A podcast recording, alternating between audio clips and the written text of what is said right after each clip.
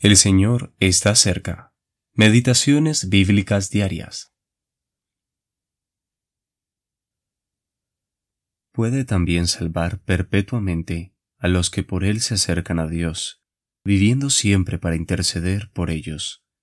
Hebreos capítulo 7, versículo 25. Un sacerdote que vive para siempre. Aarón y sus descendientes desempeñaron su oficio uno tras otro, y luego murieron. El Señor Jesús vive para siempre. En consecuencia, su sacerdocio es inalterable. Jamás tuvo ni tendrá que transmitirse a alguien más. El gran resultado de esto lo vemos en el texto de hoy. Los que se sirven de sus servicios sacerdotales, acercándose a Dios por medio de él, son salvos perpetuamente, pues Él vive siempre para interceder por ellos. La salvación mencionada aquí es la salvación diaria y temporal de cualquier fuerza adversa, la cual todo creyente necesita en su camino a la gloria. No se trata de la salvación eterna que el Señor consumó en la cruz una vez y para siempre.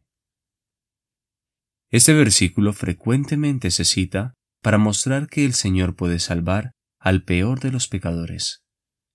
Gracias a Dios, esto es totalmente cierto, y el verso que expresa esta verdad es primera de Timoteo capítulo 1 versículo 15.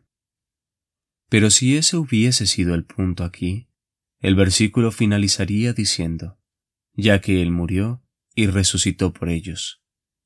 Pero no es el caso, pues dice, viviendo siempre. Por lo tanto, la salvación aquí mencionada fluye de su vida de inquebrantable intercesión sacerdotal. Supongamos que un judío, en aquellos días, se acercaba al sumo sacerdote en busca de compasión y ayuda, la cual él estaba pronto en manifestarle. Por lo que este hombre vio que el sumo sacerdote era una persona muy amable y útil para cubrir sus necesidades.